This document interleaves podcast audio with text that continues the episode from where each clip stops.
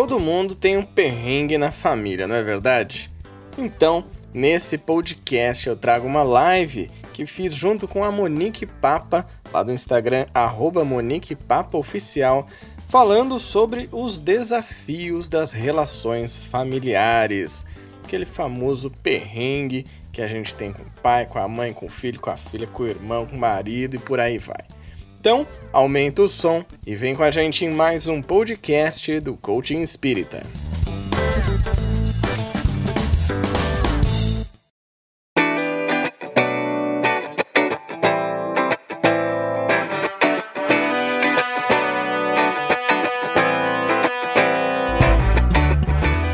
Bora falar de relações e desafios aí das relações familiares.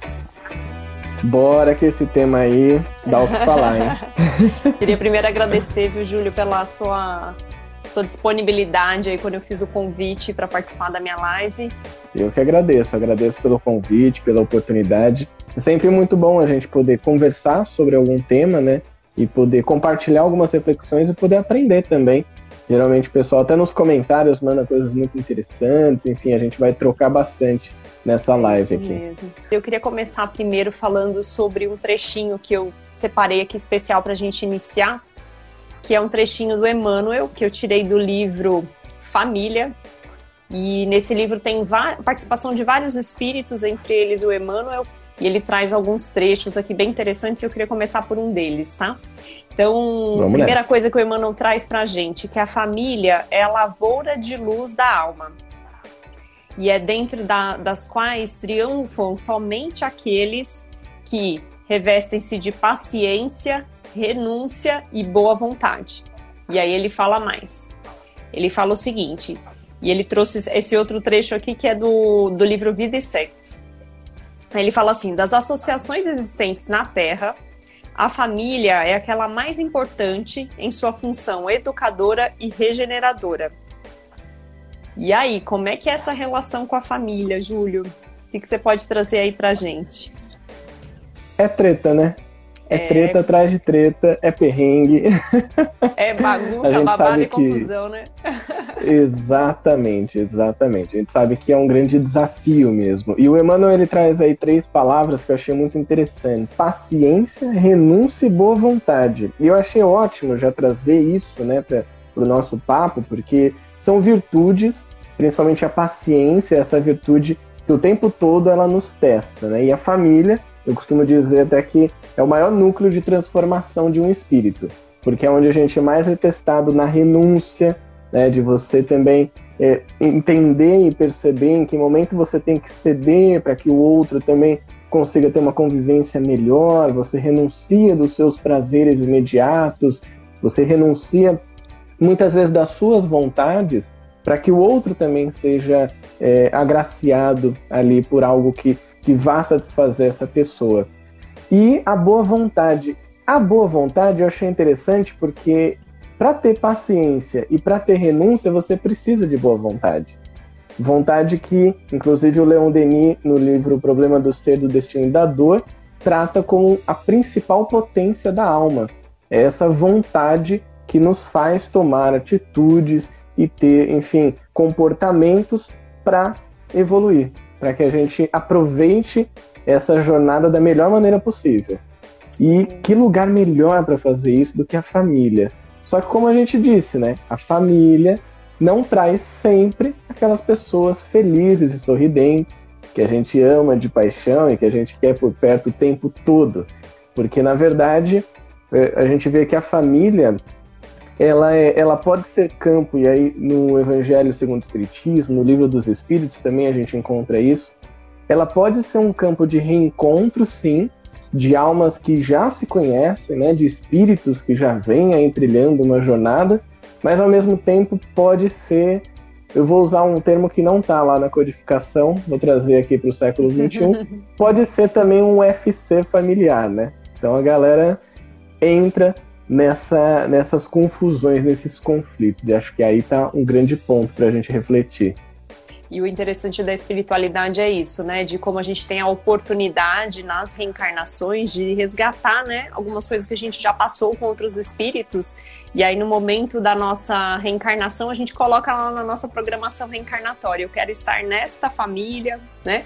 Com esta pessoa. E muitas vezes nós somos também aceitos como espíritos, né? Indivíduos, assim, para determinado pai ou determinada mãe que precisa conviver com a gente também, né? Porque eu sou filha. E você, Júlio?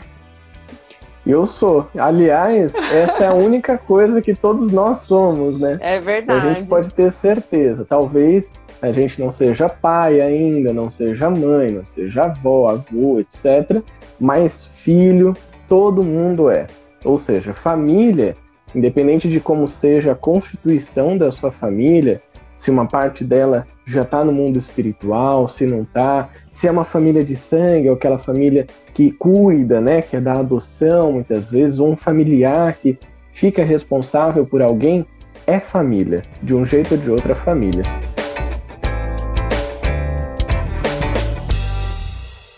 E hoje em dia a gente tem vários tipos aí de famílias, né, de concepções de famílias, não só com a figura feminina, figura masculina formando uma família, mas muitas vezes duas figuras femininas formando uma família, ou duas figuras masculinas formando uma família, e com essa mesma, com esse mesmo objetivo, com essa mesma vontade de se desenvolver e com pessoas boas e talvez não tão boas dentro da mesma família que entram ali em conflito, né? E cada um aprendendo com o outro também, né? Exatamente. Você trouxe um ponto também, Monique, que eu achei interessante da gente falar aqui, que é a preparação, né, para que a gente possa reencarnar. Então, inevitavelmente, todo mundo que reencarna vai ter pai e vai ter mãe. Então, são dois espíritos que, de alguma forma, combinam entre si, ainda que não tenham consciência disso, de receber outro espírito, que no caso somos nós. Então, essa porta de entrada que a gente tem aqui para o mundo físico para essa breve experiência, e eu, eu gosto muito de repetir isso, que a vida, essa vida que a gente está aqui, Monique, Júlio e as pessoas que estão nos acompanhando, é uma rápida experiência na nossa vida como espírito. Tem algo além disso. Esse corpo um dia ele vai parar de funcionar e está tudo certo, porque eu vou continuar vivendo e vou viver pra caramba ainda em muitas outras vidas para que eu chegue nessas vidas, eu vou precisar da família, eu vou precisar desse acordo com outros dois espíritos e falar, gente, topa me receber aí, eu sei que eu vou dar um pouco de trabalho, eu vou dar uma chorada quando eu for criança, meus pais sabem bem que nessa encarnação eu vim para chorar e ter fome, então eles tiveram que lidar com isso. E eu acredito que eu avisei antes de reencarnar. Mas eles me aceitaram, falaram, beleza, vamos lá passaram um monte de perrengue até hoje, mas quanta coisa eu não pude aprender, principalmente nesse período da infância, que a gente sabe e a gente encontra no livro dos Espíritos que é o período que a criança, né, o espírito, na verdade, ele está mais suscetível a aprender. Olha a importância, né, para a gente trazer aqui, do planejamento de onde nós vamos nascer e da preparação dos pais para receber o espírito e se dedicar. Principalmente nesse início, falar, beleza, vamos lá. Vamos trabalhar nesse espírito aqui, vamos ajustar algumas coisas, quase como uma, uma massinha de modelar. Vou modelando aqui, já percebo uma tendência esquisita de um lado, esquisita do outro, vamos ajustando. Então a gente vê o quanto é importante que os pais estejam presentes nesse processo de evolução de um espírito que reencarna. É interessante que Emmanuel usa a seguinte frase, né? Que a criança ela é uma, como se fosse uma plantinha, né? E conforme você vai ali podando, né? Você vai podando certas atitudes, né? Enquanto ela está ali em formação, justamente nessa etapa, e os psicólogos falam que é ali entre os 6, 7 anos que a criança consegue absorver o máximo, né? Das informações, as virtudes, enfim, da orientação que os pais passam durante esse período. E conforme ela vai crescendo, você tem que ir ali adubando, né? Então você vai colocando Exatamente. ali o adubinho na plantinha e vai colocando quais são as principais atitudes, mostrando principalmente pela experiência, né, o que, que a criança precisa absorver ali naquele primeiro início ali de jornada. E no momento da adolescência, é que começa ali o espírito, né? Aquele espírito que tem muitos anos ali de, de conhecimento, muitos anos de vivência, que começa a florar as principais tendências ali do espírito na adolescência, que é quando os hormônios começam a florar. Então, olha a importância dos pais, né, nesse momento. E outro, outro ponto muito interessante que eu ouvi da Joana de Ângeles, eu estava lendo aquele livro que fala sobre as, a constelação familiar, e aí ela fala de Sim. constelação familiar muito na, na figura de, da formação mesmo das famílias, né? E aí ela coloca ali que o pai normalmente é a figura do sol, que é mais enérgico, né? Que tem que botar ali uma, uma certa disciplina. A mãe a figura da lua, que é mais doce, mais carinhosa, né? Que é, é aquele acalanto ali para os filhos. E a gente sempre tem essas duas figuras, do sol e da lua. E é interessante, inclusive, quando a gente fala de famílias, né, de formações de famílias, e que a gente não tem talvez uma figura feminina e masculina, mas sempre existe essas duas essas duas personalidades. Sempre tem uma pessoa mais enérgica e uma pessoa que é mais doce, né? Que é, que é aquele que dá, dá o certo equilíbrio que a família precisa, né? Sem dúvida. E quando você encontra esse equilíbrio, e aí a gente já vai entrar num ponto que também é fundamental quando trata de família.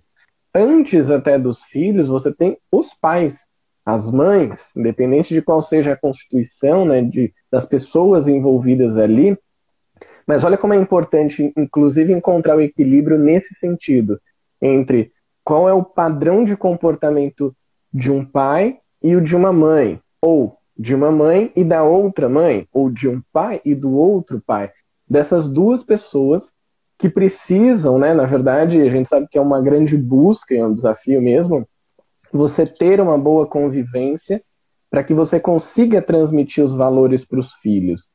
Claro, aqui a gente fala do ponto de vista de filhos, né? Como que é no nosso caso, como filhos, para receber isso dos pais. A gente sabe, todo mundo que é filho sabe, o quanto uma, uma relação que é instável dos pais, o quanto não acompanhamento dos pais para entender, por exemplo, as emoções do filho podem afetar uma criança e também um adolescente. É muito comum, nós já fomos adolescentes, né? Pode ser que tenha alguém aqui assistindo que ainda é adolescente e outros provavelmente já são também. E a gente sabe que é uma fase complicada, como você bem colocou, tem os hormônios, tem uma certa rebeldia, a gente fica mais arisco, e aí os pais, é muito interessante isso.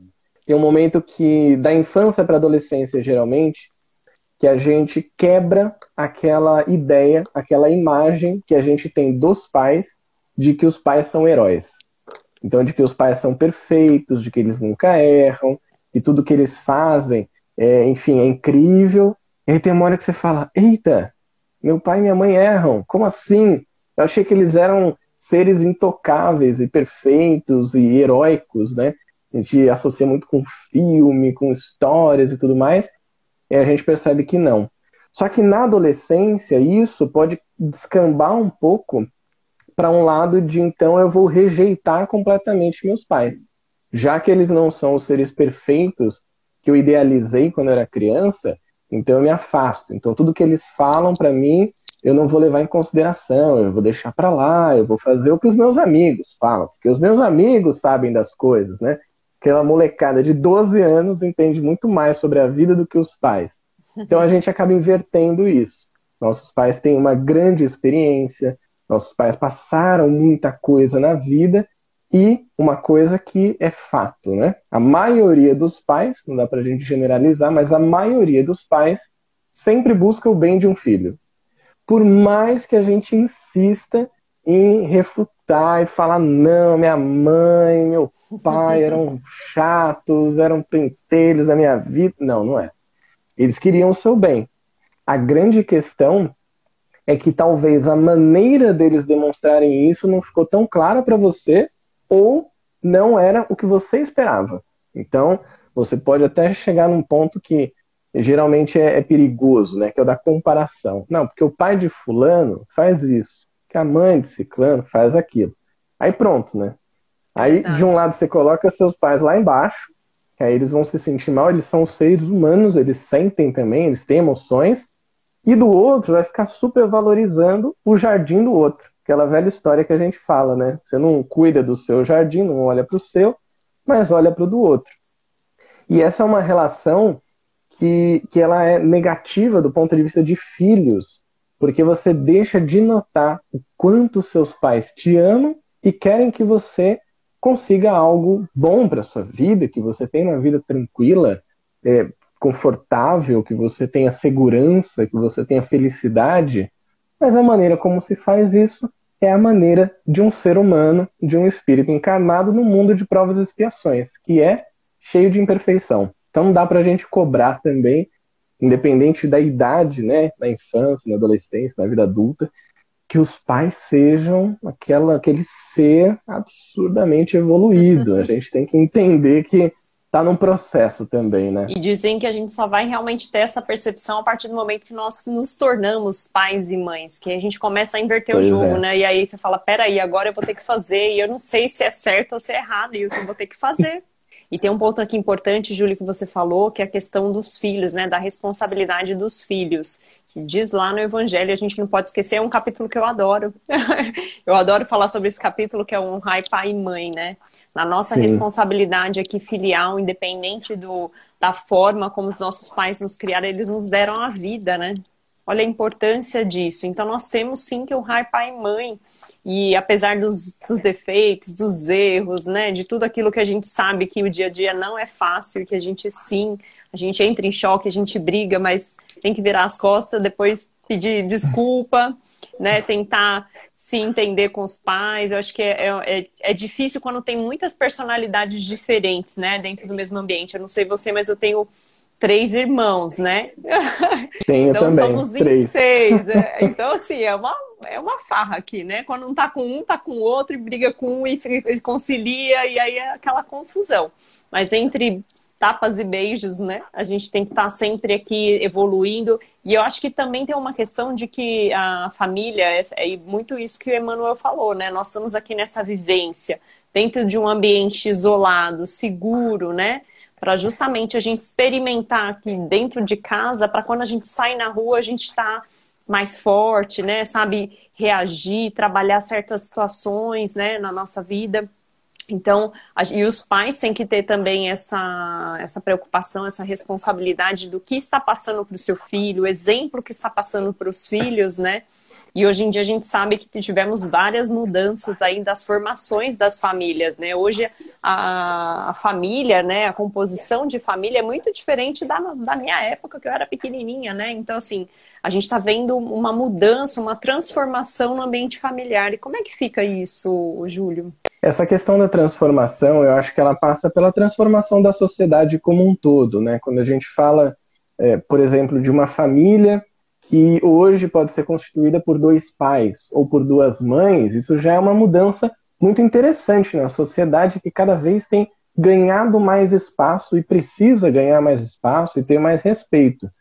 Ao mesmo tempo, a gente tem muitas famílias que tem só um pai ou só mãe e que estão cuidando ali dos filhos, porque, enfim, ou porque se separaram, ou porque o cônjuge desencarnou e por aí vai.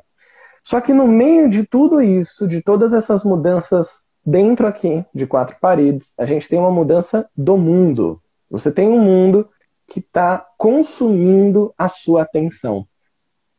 Quando a gente fala de atenção, você pensa que é aquele momento em que você então vai estar focado em fazer alguma coisa, sua atenção vai estar 100% conectada ali.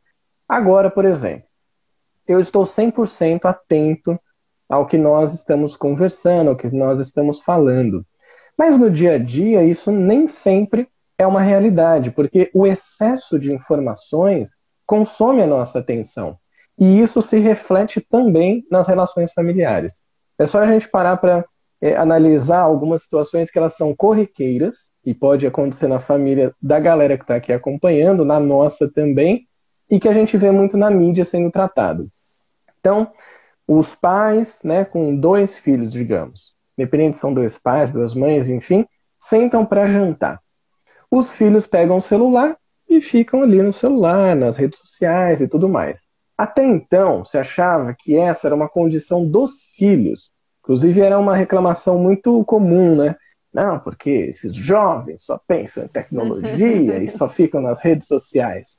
E aí a gente vai ver que, na verdade, o que está acontecendo agora, 2020, século 21, é que os pais e os avós estão usando muito da tecnologia também. Estão muito conectados ali, mesmo que seja só no grupinho de WhatsApp do condomínio.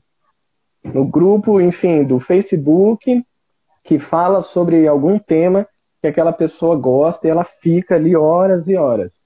Isso, que é um excesso de informação, está consumindo a atenção daquela pessoa. Que é uma atenção que não vai ser dada para quem está ao seu redor. E a gente viu engraçado isso, né, Monique? Esse processo que a gente está vivendo, essa loucura de pandemia, de quarentena, de fica em casa e olha para aquela pessoa que você é um nem olhava na hora de, de família, jantar. né? é um excesso de família, 24 horas de família. Então a gente vê de um lado pessoas é, passando muita dificuldade nesse sentido, no sentido de, meu, não estou conseguindo me relacionar aqui não está rolando um bom diálogo. E olha como o diálogo é importante em um momento atual, né, que tem tanta tecnologia, a comunicação está incrivelmente rápida, mas a gente está com dificuldade de dialogar, de conversar. Por um lado, nessa pandemia, as pessoas estão com essa dificuldade. Como é que eu vou falar com aquela pessoa que ela não me ouve? Não, não consigo estabelecer uma conversa aqui. E do outro lado, tiveram famílias, e eu vi recentemente alguns relatos de pais, eu estava lendo no LinkedIn, né, que é uma rede social profissional, de pais que, assim, eram super workaholics, trabalhavam muito, estavam muito fora de casa, e aí teve um deles, um cara super conhecido, ele fez uma lista do que, que tinha acontecido na quarentena dele, nesse período. E aí ele falou algo que eu achei muito interessante nessa lista, né? Ele falava assim, é, passei a colocar as minhas filhas para dormir todas as noites, Jantei com a minha família todas as noites, consegui acompanhar a lição de casa das minhas filhas, é, acompanhei a aula de inglês que a minha filha faz. Então você vê, eram várias coisas envolvendo família. E ele próprio, claro, né? Então ele teve mais um momento dele de leitura, de descanso, de lazer, de ficar com a esposa, e teve muitos, e assim, da lista dele, que devia ter uns 10, 12 itens, pelo menos a metade tinha a ver com as filhas dele. E eu achei curioso isso, porque era um CEO né, de uma super empresa que estava ali dando o relato dele falando. Para mim, é, foi incrível poder ficar com a minha família porque eu percebi o valor que ela tem. E aí acho que esse é o ponto, viu, Monique? Quando a gente essa... fala de, desses desafios atuais, o valor essa... da família, né? Essa é uma das questões que mudou bastante, né, nessa questão da, da, da família mesmo, né? Porque antigamente a mulher ela não ia para o mercado de trabalho, ela ficava mais em casa cuidando dos filhos, né? O, normalmente era o homem, a figura masculina que saía para trabalhar e tinha sim uma segurança de ter uma figura ali olhando o tempo inteiro, né, educação dos filhos, enfim. Quando a mulher começou a ir para o mercado de trabalho, os pais não, não sabiam como lidar, né, com essa situação. A mulher está trabalhando e aí volta para casa e tem que deixar com alguém, né, ou deixar na creche, ou deixar, né, com, com a babá, e como é que funciona isso? Então, a mulher teve que, de alguma forma, se adaptar a esse cenário novo, né, os pais tiveram que se adequar a isso. Hoje você vê também muitos homens auxiliando né, em tarefas dentro de casa, ajudando muito mais. Então tem essa, essa divisão aí de atividades. Mas o mais importante de tudo isso é que os pais, por conta desse, dessa falta de tempo com os filhos, e aí é uma coisa que a gente tem que ter muito cuidado, começaram a tentar preencher também essa ausência né, de tempo de estar tá ali presente, né, dedicar um determinado tempo com os filhos, com coisas também materiais. Então a gente tem que ter muito cuidado com isso, porque os pais falaram, peraí, eu na minha infância não tinha isso, vou começar a dar, né, porque hoje eu consigo prover, eu consigo proporcionar, e aí eu não posso estar ali com meu filho, mas eu consigo dar um presente, né? E eu lembro que na, na minha infância, quando a gente pensava em ganhar algum presente, né, ter algum tipo de de, de brinquedo, enfim, alguma coisa que a gente ia ganhar, a gente esperava o ano inteiro para ter, ter alguma coisa lá no final do ano. Hoje não, as crianças recebem tanta coisa material e às vezes essa questão de ter um tempinho ali com o pai, com a mãe, né, a hora que volta do trabalho, ter cinco minutos para sentar com o filho, para ver como é que está a lição, apesar de ter uma pessoa para ajudar, e eu acho que tem que ter, né? Hoje em dia a mulher tendo que dedicar trabalho e casa, tem que ter sim alguém para ajudar, mas putz, voltei para casa, tem aquele minutinho de sentar com a criança, entender como é que foi a lição, o que está fazendo, dar uma validada, né? Ter esse tempo com os filhos, o tempo da leitura, a gente sente falta, né, disso de sentar com a criança antes de dormir, fazer uma leitura ou fazer uma oração, né? Acho que esse, os pais precisam, um pouco tempo que eles têm ali disponíveis para os filhos, precisam dedicar esse tempo, né? Para orientar, para ter uma leitura edificante, para fazer uma oração. Acho que é super importante esse papel dos pais também, né? Sem dúvida, sem dúvida, Monique. Sabe uma coisa que eu estava pensando sobre isso também? É, que você está trazendo essas responsabilidades, né? E eu vejo como responsabilidade não é nem mais, acho que está até ultrapassado a gente falar que o homem tem que ajudar em casa. O homem, aí eu vou pedir licença aqui, tá? Vai lá. Licença da palavra. O homem tem que tomar vergonha na cara e se responsabilizar pelo que tem que fazer em casa, né? O, o macho, né, que a gente fala, ah, não, que é o macho, o macho é o que vai lá e faz. É o que tá com, com a família, com as crianças, com a casa, com a limpeza, com tudo. E isso é uma desconstrução que ainda vai levar um tempo. Eu passo por isso e amigos meus passam por isso. Tem muito ainda o que a gente aprender. A gente ainda vai é, se pegar tendo atitudes que são atitudes machistas, que não são atitudes que promovem um equilíbrio dentro de casa. Mas isso é importante. Então, os pais, os maridos, enfim, têm essa responsabilidade. E aí, você trouxe também a questão de o quanto os pais estão presentes ou o quanto os pais entregam presentes.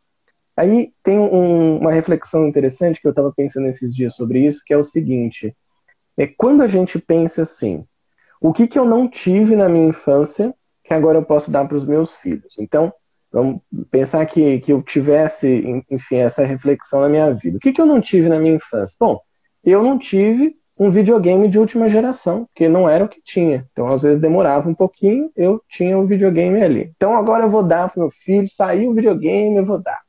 O celular, o último celular, ele vai ter.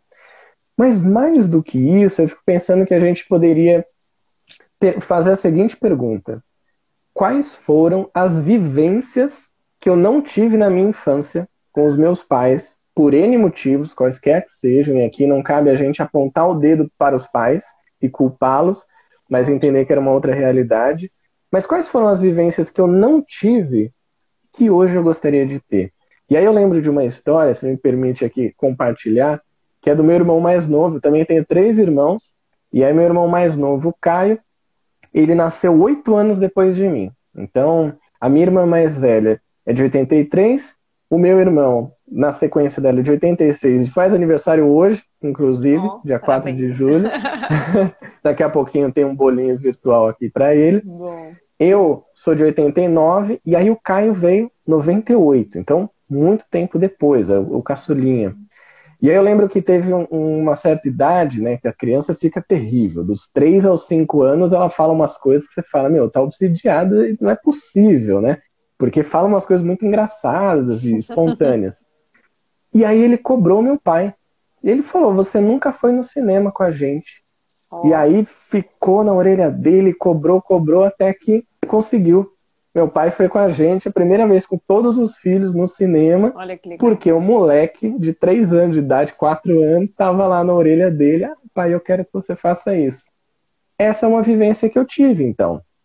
Embora eu já não fosse mais criança, eu fosse adulto, na minha infância era mais comum que minha mãe levasse.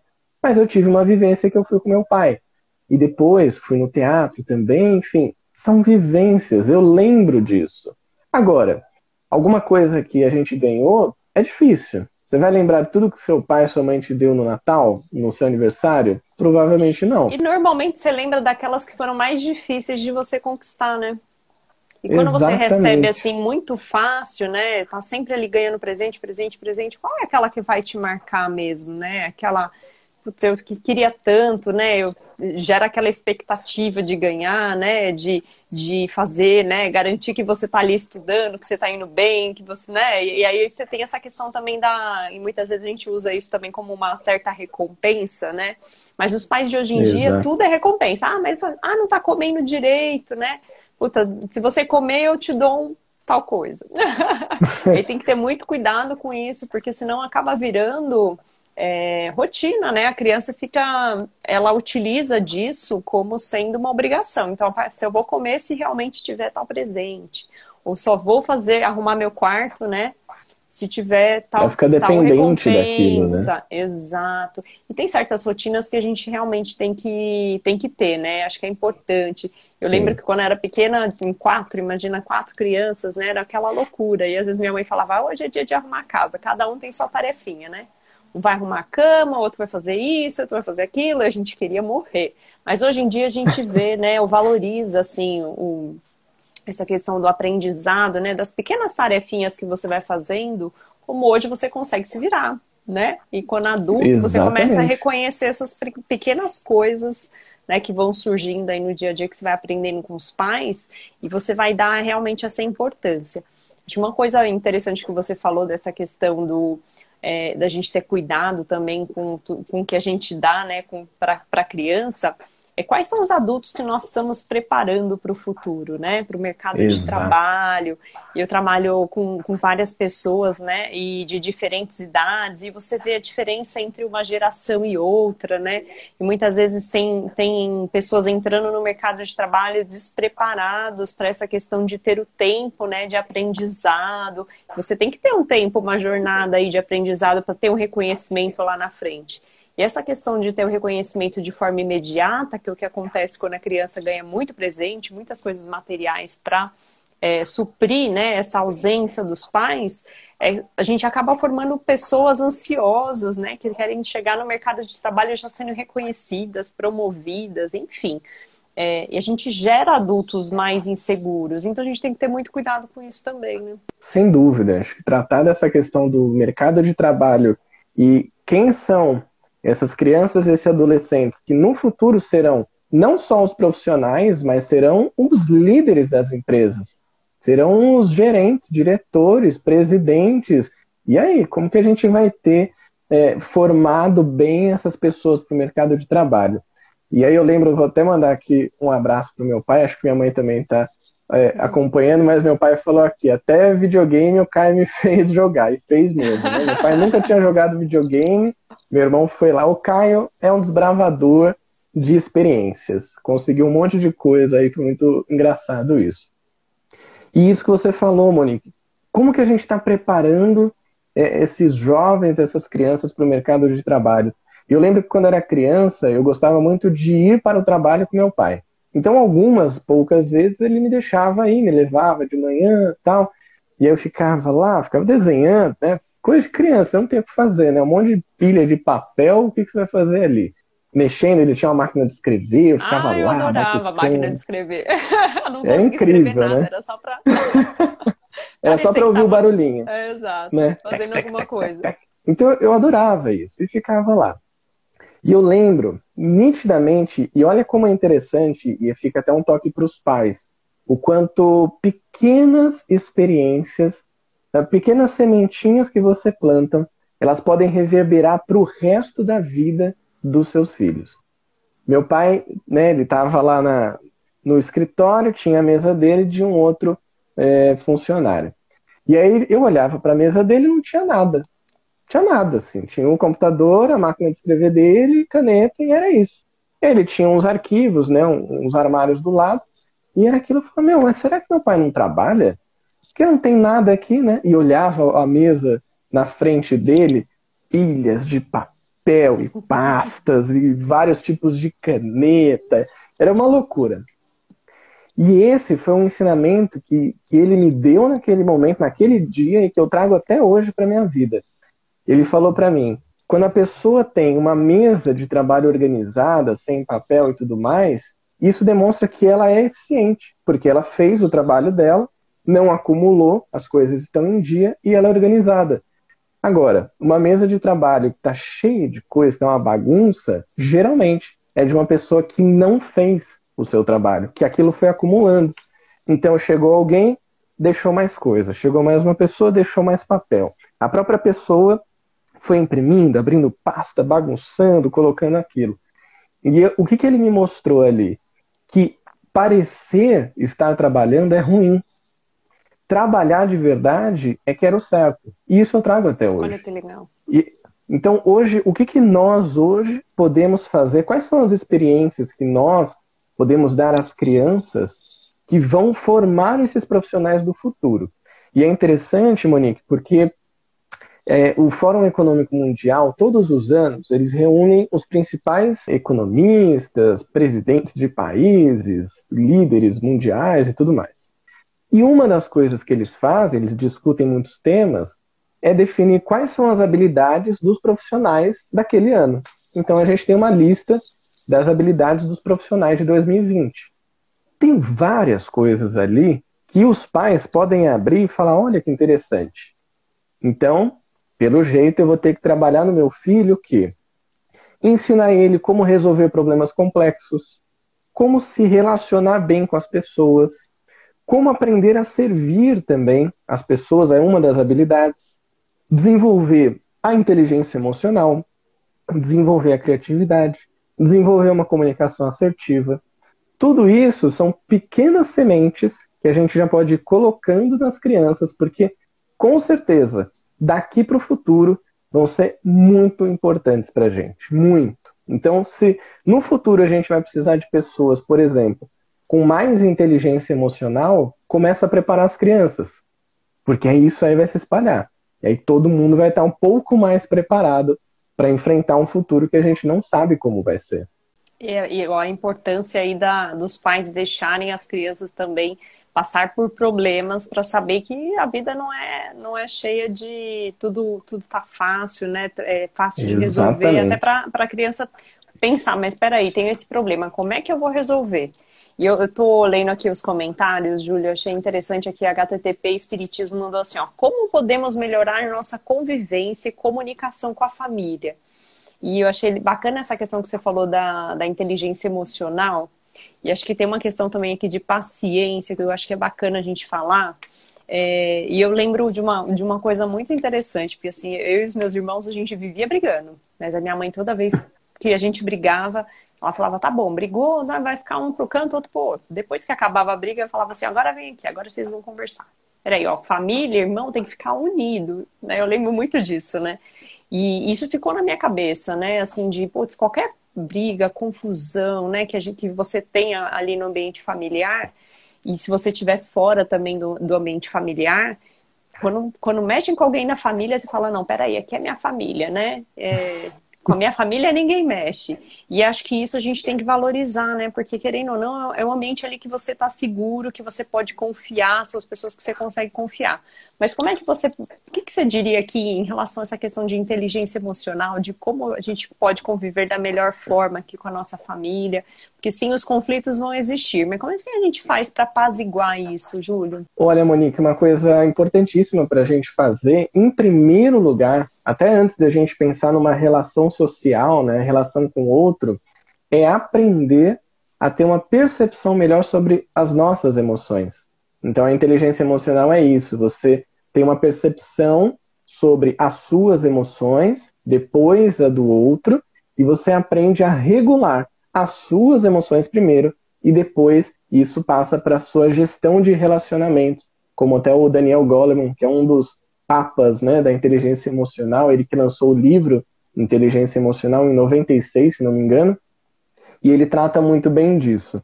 Então, é essa habilidade que a gente tem, primeiro, de entender qual, quais são as emoções que estão em mim. E pode ser, inclusive, um conflito específico. Então, eu tive aqui uma discussão, e o que, que isso me despertou? O, o, a gente tem aqui seis emoções, né? A gente poderia dizer que são seis emoções básicas, que é um outro teórico, né, que é o Paul Ekman, que ele fala que quatro delas são negativas, uma é neutra e uma é positiva. Olha só. Então, para você conseguir ter uma clareza melhor das suas emoções, você pode trazer isso para o seu pensamento. quando você teve um conflito na sua família, você teve uma discussão, alguma coisa do tipo, o que, que você sentiu primeiro? Tristeza, raiva, medo, nojo. Essas são as quatro emoções negativas. A quinta é surpresa e a sexta é alegria. Provavelmente, se foi um conflito, não foi alegria que você sentiu. Surpresa pode ser um início, né? De repente, o conflito se deu por uma surpresa, algo que você não esperava, mas que depois te levou para outra emoção. A raiva, geralmente, né? O que tira a nossa paciência, essa raiva que vem muitas vezes e você já quer devolver. Para quem assistiu aquele filme divertidamente, vai lembrar, né? Do, do personagem o Raiva que o fogo da cabeça dele. Essas emoções que são básicas e a mistura delas geram outras emoções, você precisa ter clareza. Beleza, já consegui pelo menos ter clareza do que está acontecendo. A partir disso, eu posso observar o outro e ter uma percepção sobre as emoções do outro. Inclusive, eu posso perguntar o que você está sentindo, como que você está, e a pessoa vai falar, oh, eu estou triste, ou eu estou com medo, estou com medo de você é, fazer alguma besteira, de você fugir de casa, de você me abandonar, ou tô, de eu não conseguir dar conta do que eu tenho que fazer. Ou eu estou com nojo de uma situação. Então você vê que essas emoções elas estão ao nosso redor. Feito isso, próximo passo, né, que a inteligência emocional vem propor como, como um autoestudo, é o autoconhecimento que a gente vê na doutrina espírita. É. é como que eu vou regular então essa emoção? Se eu tive a raiva, o que, que eu posso fazer primeiro para regular a minha emoção da raiva? E uma coisa que o Paul Ekman fala que é muito interessante é quando você tira uma emoção negativa, automaticamente a alegria entra. Então, quando você deixa de ter raiva, você fica alegre. Quando você deixa de ter medo, você fica alegre. Quando você deixa de ter tristeza, você fica alegre. Quando o nojo passa, você fica alegre. E a mesma surpresa. Quando não tem mais a surpresa, beleza, você está num estado ali de alegria. Se você está é, em qualquer uma dessas emoções, ao tirá-la, você consegue chegar na alegria. Quando você fala isso do, da emoção, né, daquele momento que você explode, né, que você fica com raiva, enfim, passa aquele momento, passar daquele momento, você fala, peraí, né? Não posso ficar desse jeito, eu tenho que respirar aqui, dar, teve aquele momento, né? Aquela explosão, dá uma segurada, peraí, por que, eu tô sentindo isso, né? E aí você começa a refletir Exato. por que, que você tá sentindo aquela emoção e por que, que o outro fez aquilo, né? Eu acho que é importante essa questão de se colocar também no lugar do outro, entender o porquê que ela tá, a pessoa tá fazendo dessa forma, né? Exatamente. E isso ajuda muito, Monique, é você a regular as suas emoções. Você já deu aqui a resposta de qual é o jeito mais fácil, rápido e barato de regular as emoções. Respirar. Foi? Não... Respirar. Respirar. Então, assim, tô na raiva, tô naquele acesso para tudo que você está fazendo e Respira. Respira fundo porque isso vai fazer o seu sistema, que é o seu corpo, se acalmar. E aí você consegue raciocinar um pouco melhor, você não vai agir por impulso. Quando você aprende a regular suas emoções, você começa a conseguir gerenciar, né, ter uma gestão melhor dos seus relacionamentos. E isso numa convivência familiar acontece de uma maneira dinâmica o tempo inteiro. É emoção aqui, é emoção aí, é conflito, preciso regular aqui, você regula aí, e a gente se ajuda no meio do caminho. Então, quanto mais consciência você trouxer para isso, melhor. É interessante que às vezes a gente no dia a dia, nessa correria, né, que você falou de certas atividades, a gente acaba não parando para respirar, né? Eu nessa época de quarentena eu, eu tô tentando, né? A gente tenta aqui de vez em quando fazer meia hora aqui de meditação para justamente parar e respirar, né? E trabalhar esse exercício aqui, até para a gente se tranquilizar, porque muitas vezes é muito, são muitas atividades e a gente fica ansioso, né? A gente acaba descontando no outro. Acho que um dos grandes aprendizados é isso mesmo, é essa reforma íntima, de você se conhecer, saber quando você não está bem, e aí dar essa parada, essa respirada para você conseguir se equilibrar e conseguir conviver com as pessoas.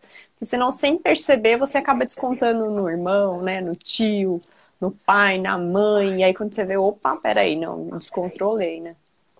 Exatamente. Se a gente for lembrar até da proposta do Espiritismo para a nossa vida, que é a do aprimoramento moral, a da transformação dos nossos comportamentos, dentro de casa, pode ser que você tenha reencarnado numa família que tem aí um inimigo, né? Um pai, uma mãe, um irmão que você fala, meu, a gente não se bica, é, eu sinto que é um inimigo mesmo que eu tenho.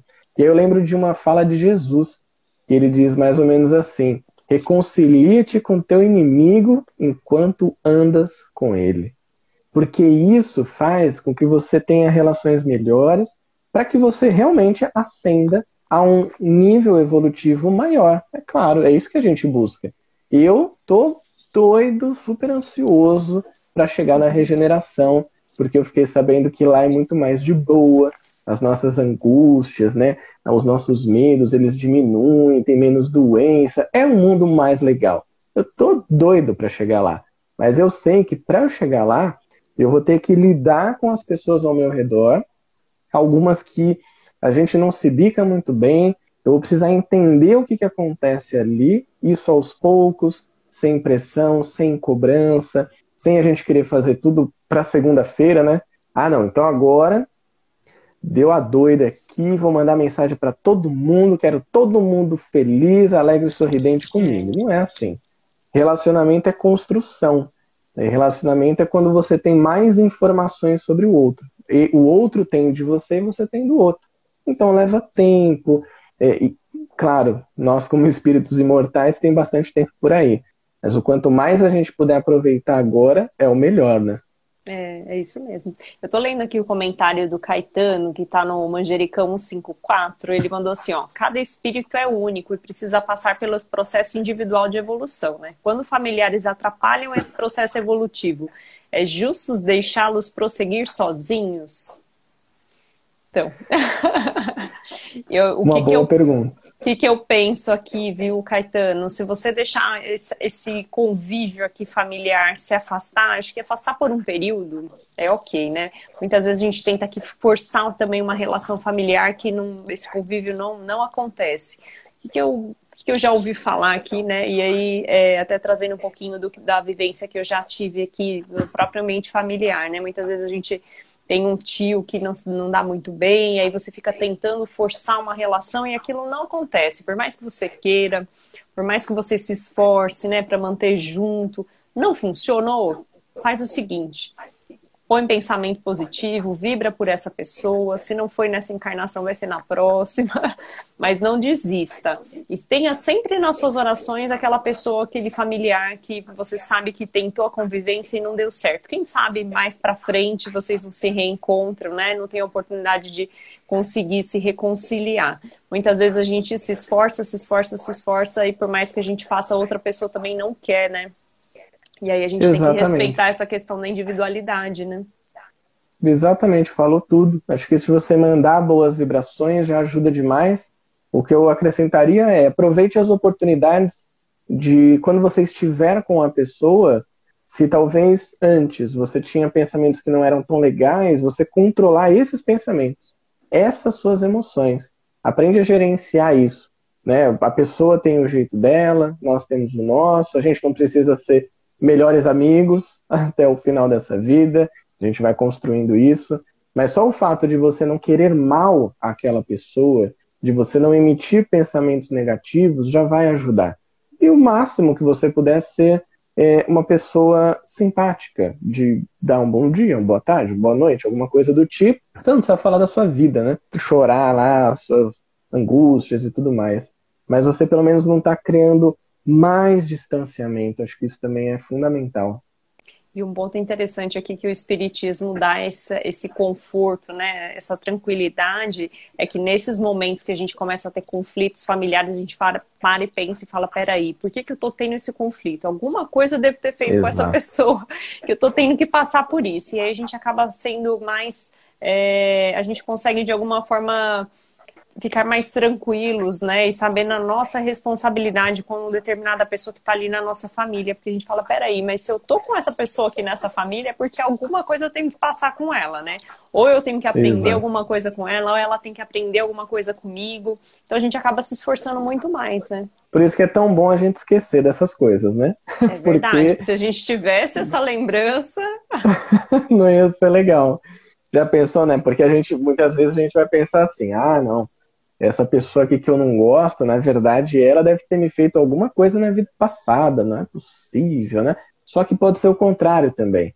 Como que a gente ficaria de saber que você fez algo muito ruim, muito mal para pessoas da sua família? Então, só de você ter esse esquecimento já é ótimo, um presente de Deus, e aproveitar essa oportunidade, não para você grudar na pessoa, mas para você ir aproximando de pouquinho em pouquinho. Nem que no final da vida vocês continuem um pouco distantes, mas você aproximou mais do que quando você começou. Na próxima, isso vai continuar. É um processo, né, que é um processo contínuo e eterno.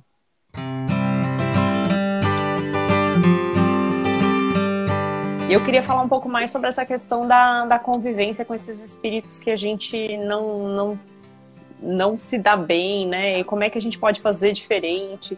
É, e, gente, e, assim, e, e, será que a gente tem, assim, quando a gente tem esses espíritos, né, na, na, nossa, no nosso ambiente familiar, é só uma questão realmente de uma prova? né? Porque como a gente lê ali no Evangelho, ele fala não só da prova, mas muitas vezes a gente tem a oportunidade de ter espíritos não conhecidos no nosso ambiente familiar, para que essas pessoas também tenham aprendizado, né? Que exista uma troca aqui entre os espíritos com pensamentos diferentes, com um histórico diferente, né? O que, que você acha disso? Tem uma frase, Monique, que eu gosto muito, que ela diz o seguinte: Ninguém é tão grande que não tenha algo a aprender e nem tão pequeno que não tenha algo a ensinar. Quando a gente traz isso para o contexto familiar, é pensar assim: se há um espírito ali que é um espírito difícil, é uma pessoa complicada na minha família, eu tenho algo que eu posso compartilhar com essa pessoa. Não é enfiar a goela abaixo e querer mudar a pessoa, mas assim, eu posso compartilhar. Inclusive, a melhor maneira de fazer isso não é nem falando, né? É exemplificando. Ao mesmo tempo, independente de como é essa relação, se ela já vem de vidas passadas ou se é um espírito estranho àquela família, quando você abre o campo de aprendizado, você olha para aquela pessoa e pensa assim: tá, o que que essa pessoa pode me ensinar? Ah, não, Júlio, mas é uma pessoa muito difícil, é uma pessoa impaciente, irritada, não tem nada que ela possa me ensinar. Tem. A ser mais paciente, a ter tranquilidade na hora, serenidade na hora de falar com ela, a ter mais equilíbrio, a aprender novas maneiras de se comunicar. Então tem muita coisa que a gente pode aprender. Independente se é um espírito muito bom, e aí é claro que a gente vai aprender muito, né? Vem aquela pessoa iluminada na família, gruda nela. Vai lá e busca o máximo que você puder de aprendizado. Mas em algum momento você vai ser essa pessoa que pode compartilhar alguma coisa. Acho que é importante a gente ter essa humildade de entender que nós podemos oferecer algo, mas a gente pode receber também, independente da relação. Todas as relações, eu pelo menos enxergo dessa maneira.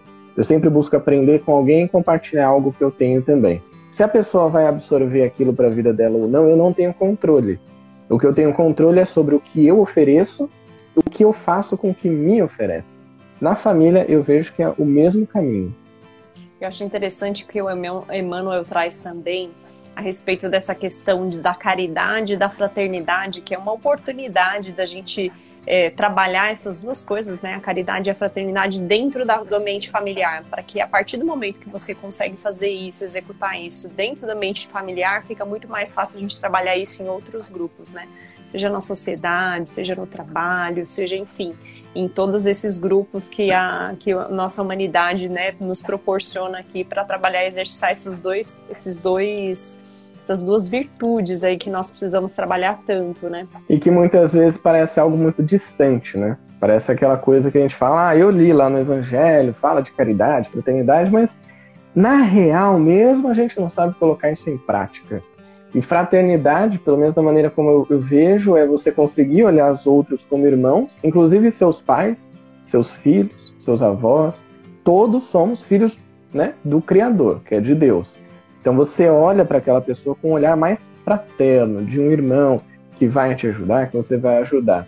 E a caridade, se ficar difícil, né, a gente pode pegar o exemplo máximo que é o de Jesus, questão 886 do Livro dos Espíritos. Como que Jesus entendia a caridade? Simples, três coisas. benevolência para com todos, indulgência das imperfeições alheias. Olha as imperfeições entrando aqui, né? A indulgência que você tem que ter com as imperfeições alheias. E o mais difícil de todos, que daria um papo de 45 dias, que é perdão das ofensas. Escolhe uma das três, escolhe o familiar que você quer colocar em prática e vai para ação. É indulgência, é benevolência, é perdão, começa a trabalhar nisso. Porque isso é fazer caridade, isso já é um olhar de fraternidade com o outro, e isso é prática do evangelho. Isso é transformação moral. Porque você está deixando ali o egoísmo de lado, o orgulho, o ciúme, a vaidade, para você ser uma pessoa melhor. Eu acredito que é isso que as pessoas querem. É o que eu quero, pelo menos. E é o quanto a gente tem que aproveitar essas relações, né, entre os familiares. Aí você falou é, muito dessa questão do, da evolução e ter cada espírito tá no seu momento, né, de evolução. Mas o quanto a gente aprende com as crianças. Eu tenho sobrinhos, né? Quantas, quanto a gente aprende com eles, né? Eles trazem de vez em quando umas frases que você fala, gente, peraí, nunca tinha parado pra pensar nisso, né? Olha, olha que coisa, Sim. olha que espírito que tá, às vezes é muito, tá lá na frente, tá muito mais evoluído que a gente, a gente aprende. A relação com os nossos avós também, eu, eu gosto muito de falar de vô e vó, porque eu não tenho mais meus, meu vozinho e minha vozinha aqui, né? Meus avós mas o tanto que eu aprendi na convivência que eu tive, que eu tive a oportunidade de morar muito tempo com a minha avó, né? O quanto eu aprendi com ela, dos ensinamentos, das histórias que ela me contava, né, da infância dela. Então, quanto a gente aprende, né, com esses espíritos familiares que estão ali no dia a dia com a gente, né? Exatamente. A gente aprende se tiver a mente aberta para isso. Como você bem falou, quanto a gente pode aprender com um sobrinho, uma criança, né? Ou deixar vir as minhas criancinhas, que Jesus falava. Deixa as é. crianças vir, olha para ela, aprende com ela. E os mais velhos também, que têm experiência de vida, que pode compartilhar muita coisa com a gente, muitas histórias. E é importante a gente conhecer a nossa história, né? A história da família, enfim, os perrengues que os nossos avós passaram para a gente estar tá aqui. Nós somos o resultado de centenas de milhares de histórias que deram certo. Senão a gente não estaria aqui. Se alguém no meio do caminho tivesse morrido, a gente não estaria aqui. Ou tivesse falado assim, ah, não, não vou ter filho, não, esse negócio de filho aí é besteira. Pronto, já não estaria aqui, não é? É verdade. E hoje em dia a gente tem também as familiares cada vez mais falando eu te amo, né, em casa. E antigamente era é um tabu, né? E hoje em dia os pais têm essa, esse costume de falar mais para as crianças eu te amo, né? E, e trazer esse amor, né? Mostrar e Isso é demonstrar é o amor, o afeto, né? Você já vê aí na relação das famílias uma, uma, um melhoramento aí, né? Dessa questão das virtudes, do amor ao próximo, de já começar a querer começar, né, ali. A gente não chegou naquele amor de Jesus, né? Com a amplitude que ele tem ali, daquele amor que ele demonstrou, né, enquanto ele passou aqui no nosso planeta Terra, mas é um comecinho ali, você vê que já, já vem demonstrando uma mudança nessas relações familiares, né? Sem dúvida, exatamente. É. A gente já consegue começar a expressar, mas também é colocar isso em prática em atitudes, né? É, é, diga o eu te amo, mas demonstre que você ama. Acho que isso é fundamental para uma convivência mais equilibrada da família.